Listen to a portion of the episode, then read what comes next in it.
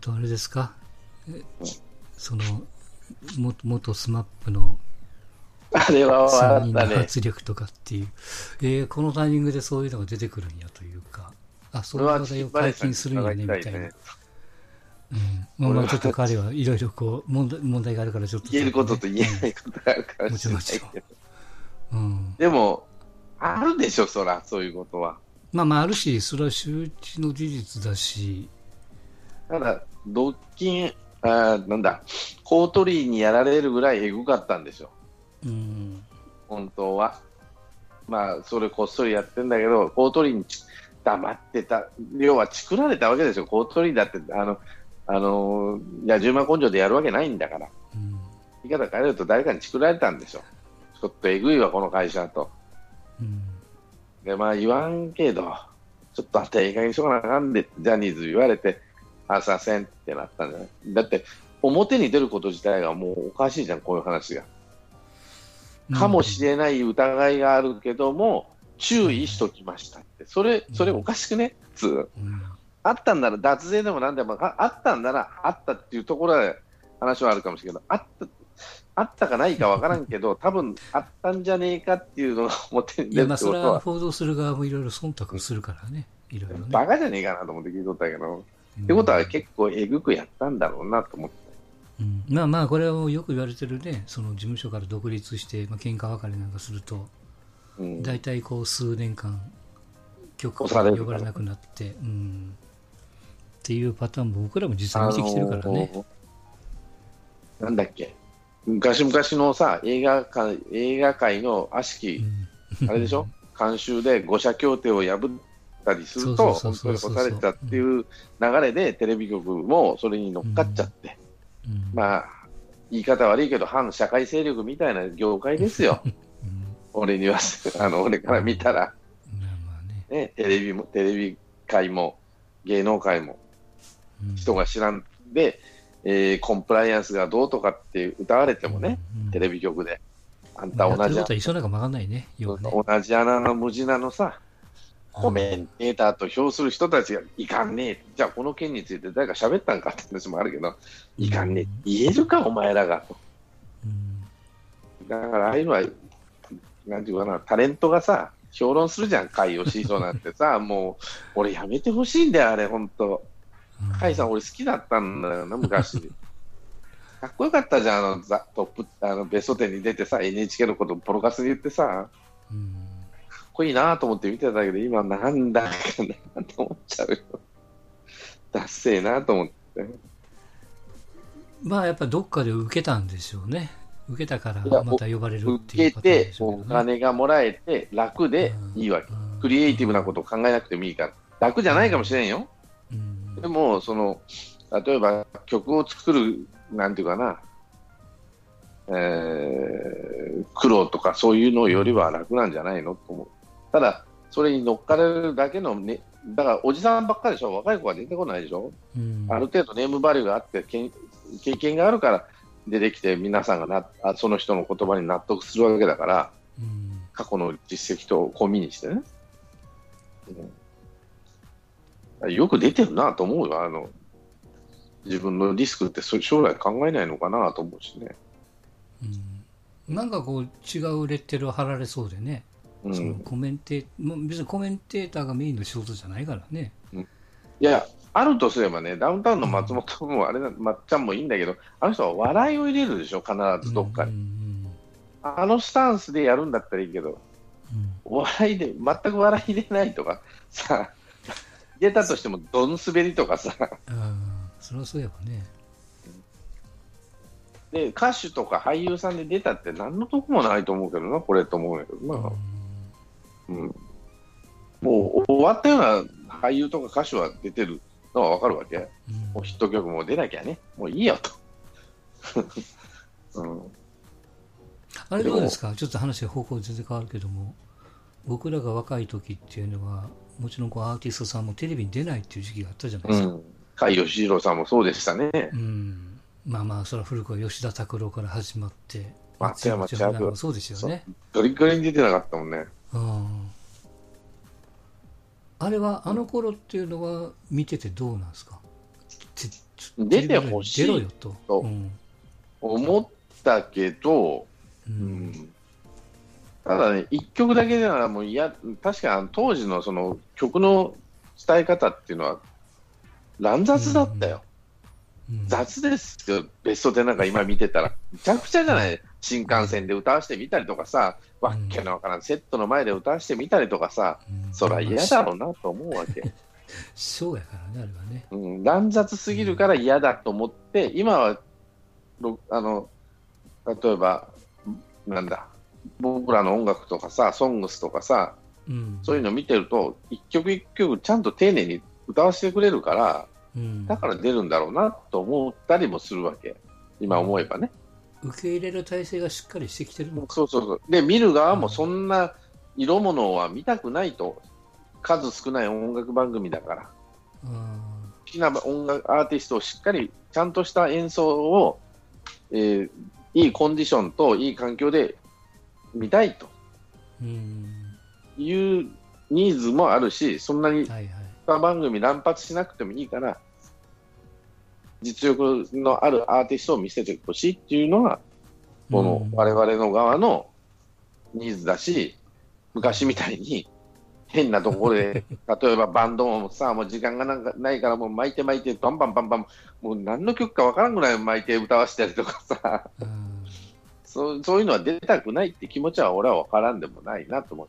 うんだから今は出ますよって言われても、あ一曲一曲ちゃんと丁寧に作ってるから出るんじゃないのと思ったしね。うん。それでもまあ、吉田拓郎とかね、それと、ああいういアーティストが意見入れるって昔はラジオだったんですよ。うんうんそうね、そうそうそう。う。ん、どちらかといえばね、うん。松山千春にしてもラジオだったし、うん。甲斐義弘もラジオ、FM ラジオ、東京、え、NHKFM でやってたじゃない。うん同じようなこと言ってた、ヘリクスばっか言ってるなと思って聞い。てたけど、うん。だから、それがテレビに変わっただけの話で、うん別に何の不思議もないですね。あテレビ出んだっていう、ただおギャラは良くなっただろうなと思って。はいはい。まあまあもちろんね。だって、千原にしても何にしても喋り面白いから、やっぱテレビ出て、ああやって喋りは受けるよ。うんうん、それは喋りの、あの武田鉄矢だって喋る前からうまい面白いもん聞いてると。うんそれは喋りの下手な吉田、あの井上陽水とか出たってしょうがないもん。うんまあまあその喋りがあの MC があんまりいまいちな人なんかは極力自分らがツアーで回ってるライブで歌ってるうん。ようなやり方に近いうん。番組にまあ毎週は選んでるんでしょうけど。ただバイキングじゃねえだろうと思ったけどな、吉野あの番組ひどいからね、と思って。今日今日でもなんか、うん、なんかな、俺、ちょっと車の中でチラチラっと見ながら、誰だったかな、あの、なんか、沖縄か宮古島か、日本人お断りっていうラーメン屋が出たとかなんとか、へえ。そういうのが、マナーが悪すぎると、日本人のね。うん。一人一杯頼んでるのに3人で、あ4人で3杯しか頼まないから、そういう人が多いので。で、で、店主、で、マナーが悪い人が多いよっていうんだから、坂上忍がなんか、そんなもんマナーは、あの、店主のこだわりであって、別にいいじゃんみたいなこと言って、話が分かれて、結局、ひどいな、この後。この番組相変わらずひどいことやってんなと。うんその、意図とかそういうのが全然見えないっていうかね。なるほどね。まあ、そんなとこですかね。まあ、韓国は怒ってるみたいですが、いろいろね。あんなもんどうでもいいんです。やれって、本当真剣に。うんもう、ボロボロボロボロ出てくるんじゃ、そらあかんでっていうかさ、マスコミも必死じゃない。今、朝日新聞を。うん、韓国様に起こす、韓国様を怒らしちゃあかんっていうことで。うん、必死じゃん。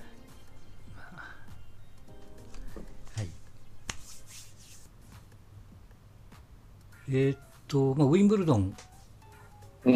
えーはいはいはい決勝終わりまして、すごかったらしいですね。もう今年の決勝はね、うんもうあっという間でしたよ。試合は時間が実際長かったけども。まあ、フェデラーとジョコビッチでしたけどもね。今年からのウィンブルドンってあのタイブレイクが採用になったんですよ。うん。第5セット。今までは第5セット、えーセットカウント2対2で、第5セット、えー6ゲーム超えたら2ゲーム差開かないと終わらないっていううん。ことだったんですけども、それをやると丸2日とか始めるんで、うん。えー12ゲーム対12ゲームになった時点で、えータイブレイクに入るっていううん。やり方に今年から変わったんですよ。はいはい。でもまさにまあそれが導入されて結果的には、まあ、ジョコビッチが勝ったわけですけどもうん。いわゆるえーっとんなんていうかなあの、まあ、エースエースポイントというかウィナーってういうかな、ん。うん。一本打つことによって、えー相手がボールを触れることなく、えー打った人のポイントになるっていうウィナーっていううん。うん。この本数が実は負けたフェデラーの方が多かったんですよね。うん。にもかかわらず、まあ、これはあのタイブレークといろんな絡みでそういうことも起こり得るんですけどもうん。あとはあのいわゆるこのゲームのマッチポイントをん握りながら負けるっていうのも何年ぶりって言ったかなおー。な何十年ぶりかなんですよ確かうん。基本的にはマッチポイントを握った人がもう勝つっていう、あ、もうそのまま流れでね。そうそうそれを、まあ、ジョコビッチが踏ん張って、えー戻してひっくり返したんでねうん。うん。まあ、そういうところでもこう称賛はされてますけどもまあとにかくこれは錦織なんかかなわんでっていう ゲームでした38歳と ?38 歳 ?37 歳37と32、うん、もうおじちゃんの、ね、テニスでいやもうおじちゃんでしょ？もうおじちゃんねそうそう。おじちゃんどころがもう、なんか、まあ野球では4、50の選手が、うん。もうバリッバリやって、誰も行けないところに行っちゃってるような、うん。なんなんやろね、それって。いやでジョコビッチが言ってますけどもとにかく、まあ、自分も、まあ、32でこれからテニスのプレイヤーとしてのその終わりをどうやって迎えるかとちょっと前までは考えてたんだけども目標がいるわけですよ、フェデラーっていう、5年先輩のね。それがまた現役バリバリでやってるもんやから、もう俺が頑張らんとっていうことでそう。引っ張ってもらってるっていうねところがあるんで。まあまあそれはプレトッププレイヤーにとってはもういい感じですけどもね。なかなか追っかける選手が大変ですよこれから。また。うん当然落ちてこないでしょうし。うん。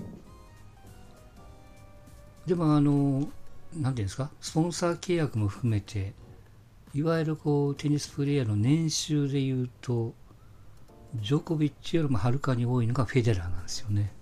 うん。フェデラーってあのもともと去年一昨年かな？あ一昨年？去年、うん。去年か。ウェアナイキからユニクロに変えたんですよあの人。ああ、はいはいはい。うん、でその時点で36歳ですよ。うん。36歳でユニクロがね10年契約したんですよ。うーん。だから10年終わると46ですよ。シシニアかなんかあるんですか？そういう。あもちろんシニアもあるけども基本的にはもうその引退したらまあその時点で、えー契約終わるんですけども満額払うっていう、10年間でね300億かなんかですよ、はいはいはい。うん、まあまあそれぐらいその価値のある選手なんで当然そのユニクロのネームバリュー、まあ、ちょっと前までねジョコビッチもユニクロでしたけども、うん、そうです。彼が今、えーっとナイナイキラコラコステかな、ラコステか。うんに移って、まあ、フェデラーがユニクロでと。うん。で、フェデラーとか錦織もそうですけど、ユニクロのデザイナーがもともとエルメスにおった人間を引っ張り込んでるんで、うん。うんちょっとね、フフェデラーのウェアも錦織のウェアもちょっとテイスト違うんですよ。選手によって変えてるというか、うん。まあまあ、その選手の要望も聞くんでしょうけどね。あ、そうにして。まあ、なんだろうな、あの精神的な強さは。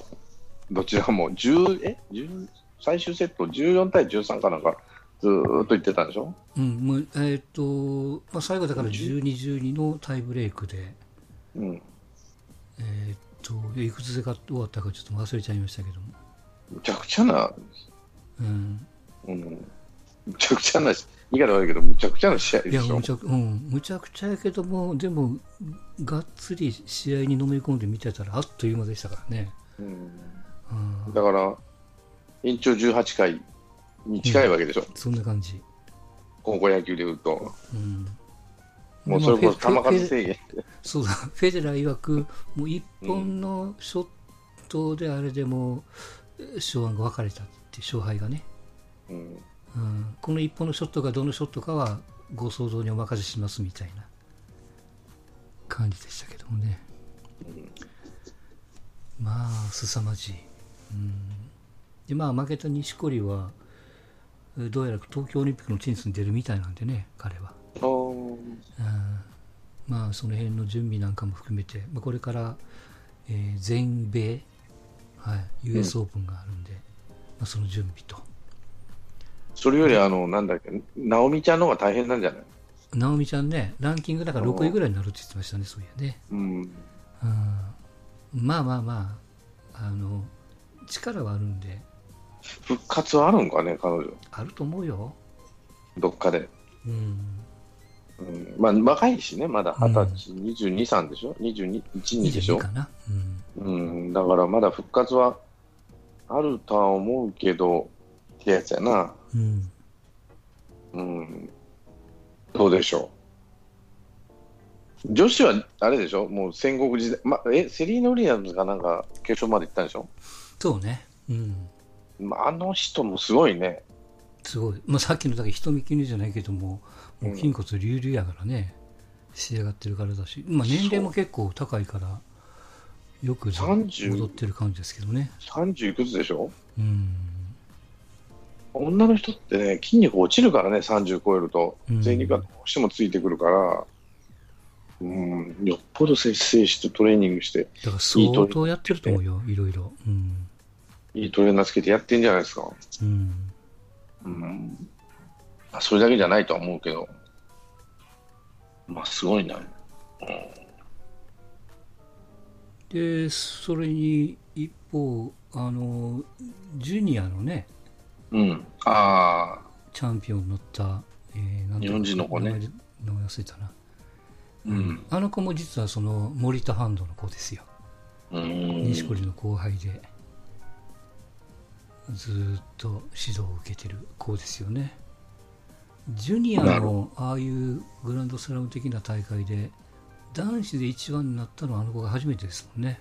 うん、らしいですねう。んまあ、女子はね、いろいろありますから、うん。うんまあ、これからもう錦織2世っていうね、肩書きついちゃってますけど、まあアメリカで頑張ってるからねどうなるかって感じですけどうん、ただね、やっぱ頼もしいのは、なんていうかな、まあ、ああいう若い年齢ですけども、インタビューもちろん英語やからね、うん。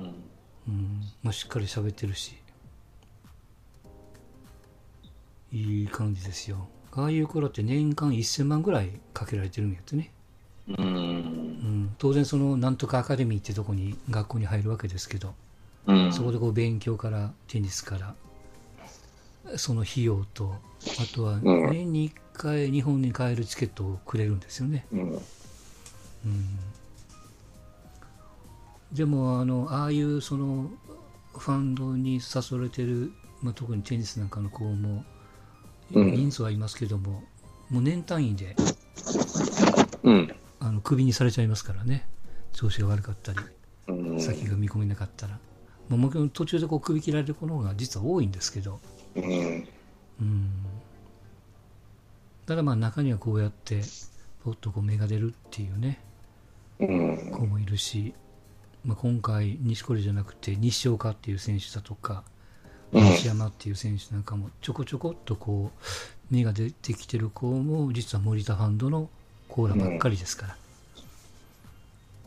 前ストーンちゃんの言ってたじゃあ日本から純粋にトップに上がってる子、まあ、誰がおるんかなって今とはおらんからね、ううんん。しっかりそういう学校なりプロに教わってうん。で上がってくる子がまあ基本的にはほとんどなんでまあそういう意味では狭きもんですけど、うん。ただまあ錦織も、えーあの子が年収がね、スポンサー契約も入れると35、6億なんですよ。うーん。あの、前に、えーっと、プロスポーツ選手の年収のランキングがざーっと出て、はい、はい。錦織がね、35番目ぐらいなんですよ。世界中で。世界中で。大したもんやな。うん日本人で最高でしょ？あ、そうかもね、そうかな。日本人でその次って、例えば、CM 出まくってたのはイチローとかさ、大谷でしょ。あああでね、10まあ億出ないかな。えっ、とね、あとね、田中将大が20、あ、そっか、年俸で20、うん、24一人だから億ね。あの子が、あの子がランキングで言うと80位とかなんかそんなんですよ。確かなんでしょう。錦織はいくらで 100?35 そうだよね35、6億。でしょ？うん、いや、次もう田中マークになっちゃうでしょ。うん、かな。うんで、さっきジョコビッチは錦織よりも下やからね、年収でいくと。あれがないんだ。あの、うん、テニスの純粋な、こう、そう、スポンサー料がなないというか少ないよね。うんまあ、逆に錦織の方が多すぎるっていうのもあるかもわかんないけど。うんまあ、ああ、そう、田中将大が95位って言ってましたね。う。うんん。20億稼いでも、1位はボクサーだよね、確か。ボクサー、えーっと、メイウェザーやったかな？メイウェザー。メイウェザーがね、1試合やりゃ何百億でドーン、何十億、何百億でドーンと、俺はヘラヘラ笑って年末やるわ。うん。なんで、カーンとなったら、これは楽勝の相手やから、もう、ニコニコしてやっとったやろな、何十億でもらえるし、これで。もちろんもちろん。半分遊びでもいいみたいな感じやし、みたいな。ただまあその何十億もらえるのは積み重なってそこまで価値が上がってるからこそねもらえるんだよまあまあね、ああの人のこそは天才というかね、うん。うん、なんていうのかな、持って生まれたもんというかね、うん。ディフェンスこそ本当に最強の道っていう感じやわ。まあまあそうでしょうな。うんうん、あの攻撃こそ、うん。えー攻撃じゃない、ディフェンスこそ最強への道っていうのがな、なんていうかな。あの、まあちょっと話変わるけど、格闘技ってうん。面白くないくなってきたってあるじゃん、一時ね。うんうんうん。実際話、俺ちょっと変わって申し訳ないんだけど、うん。メイウェザーで思い出したんだけど、メイウェザー、まあ攻めもできるんだけど、あの人の素晴らしいのは、なんていうかな、ディフェンス力なんですけど、うんうん。多分格闘技ってやればやるほど、成熟すればするほどね、うん。ディフェンスになっちゃうんですよね。攻めないんですよ。うん。攻めてきた相手をいかにカウンターで倒すかうん。ということになってくると、K1 なんか典型的なんだけど、全然面白くなくなっちゃう。うん、格闘技ってそういう風になっちゃうんで、ボクシングもアウトボクシングがやっぱり主主流になるっていうかさ、うん。攻めてくるボクサーがいなくなると、勝ちたいと思えばね。でも人気が出るのは、いあのファイターの方の、うん、い中入るボクサーがいいんだろうけど、うん。うん、そこは格闘技がプロレスに勝てない最大の欠点というか、うん、違うところなんですけどね。まあまあだから真剣勝負になればなるほどっていううん、うん、つまんなくなっちゃう。要は。うん。だからル一定のルールを作ったり、あのうん。柔道でもそうじゃん、組み合わないじゃん、そうだね。強くなってくるとうん、簡単には。組み合わせないし、だから指導とかルールをうん。ペナルティを超えていかないとそう、もういつまでたっても終わんないっていうようにしていかさ。うん。そう攻めたら負けっていうのはやっぱ昔の人はよく言ったもん相撲でも組んで最初に動いた方が大概負けるっていうからね、うん。待ってる方がいいっていう。だから逆に相撲っていうのはよくできた格闘技でうん。そのなんていうかな。丸い土俵でねパッあの短い時間で終われるようにしてるっていうかさ手と足があの足の裏だけしかついちゃだめっていうところなんで、うん。あと外出してもいい。うん。それで勝敗を決めるわけなんで、うん なんていうのかな、短い時間で終われるっていうのが面白いところなんだけど、それでもやっぱり動いた方が負けっていうようなね。うん、だからまあ本当ねよく、まあ、できてるんでしょうな。土俵が丸いとか本当に最小限最低限のルールしかなくて。それとあそこ、まで怪我。盛り上がるっていうね。だって格闘技の試合で毎15日間連続でできるってねえよ、無理やわね、普通に考えりゃね。だから、ああいう短い時間で終われるように、10秒以内で、大体ようにしてと、体もダウンはな、と思ってね。うん真剣にガッガッツンガッツンやってた。えーチキンバレーちゃんから、まあ、さっきの話ですね。ちなみにユニクロの、えー旗艦店、フラッグシップ、フラッグシップ店旗艦、旗艦店か。ではちゃんとユニクロのロゴが入った選手と同じウェアが売ってますよと。うん。うんユニクロで錦織のね、同じウェアが、ちょっと2年ぐらい前のモデルだと、バーゲンで1200円ぐらいで売ってましたわ。この前ね。うんまあまあ、ユニ本当、ユニクロがまさかテニスの上になるとは思ってないからね。うんまあ、ブランドの価値が上がってるのか、まあ、デザインなんでしょうけど。ボクシング、そういや、この前、村田あれが、買ってたんですからね。でも、階級って異常に、なんていうかな、層がついて、ゴロフキンみたいなさ、もう化け物がいるからう、ん。そのようにはなかなかいかんのじゃないか、まあ、井上はちょっと異常な選手なんで、うん。まあまあね。日本人、まあ、階級もあるんだけど、パンタムっていうね、ちっちゃい階級っていうのもあるんだけど、それと比較するとちょっとかわいそうというかね、うん。うんうんまあ、でもよよよくや、あの階級で日本人、東洋人であの階級でやれるってのはなかなかないと思うんで、うんすごいと思いますよ、世界の中にルー。ルも変わってるんですよ。その今までそのポイント、その手数とかよく言われるじゃないですか。軽くでも数当てたもん勝ちみたいな。うん。ただもう一つは、相手が失敗したんだけどね、うん。じっくりいけへんのに、どんどんと来たもの、それをカウンターでかわして、うん。うん、相手が作戦失敗したんだなと俺は思ったけどね、はいはい。あれみあの全部見てか、全部って2ラウンドしか見てないんだけど、うん。大勢いで走ってったで、あ、これは、これが失敗なのかなとは思ったけど、うんはい。まあまあ、スポーツはそんなところかな。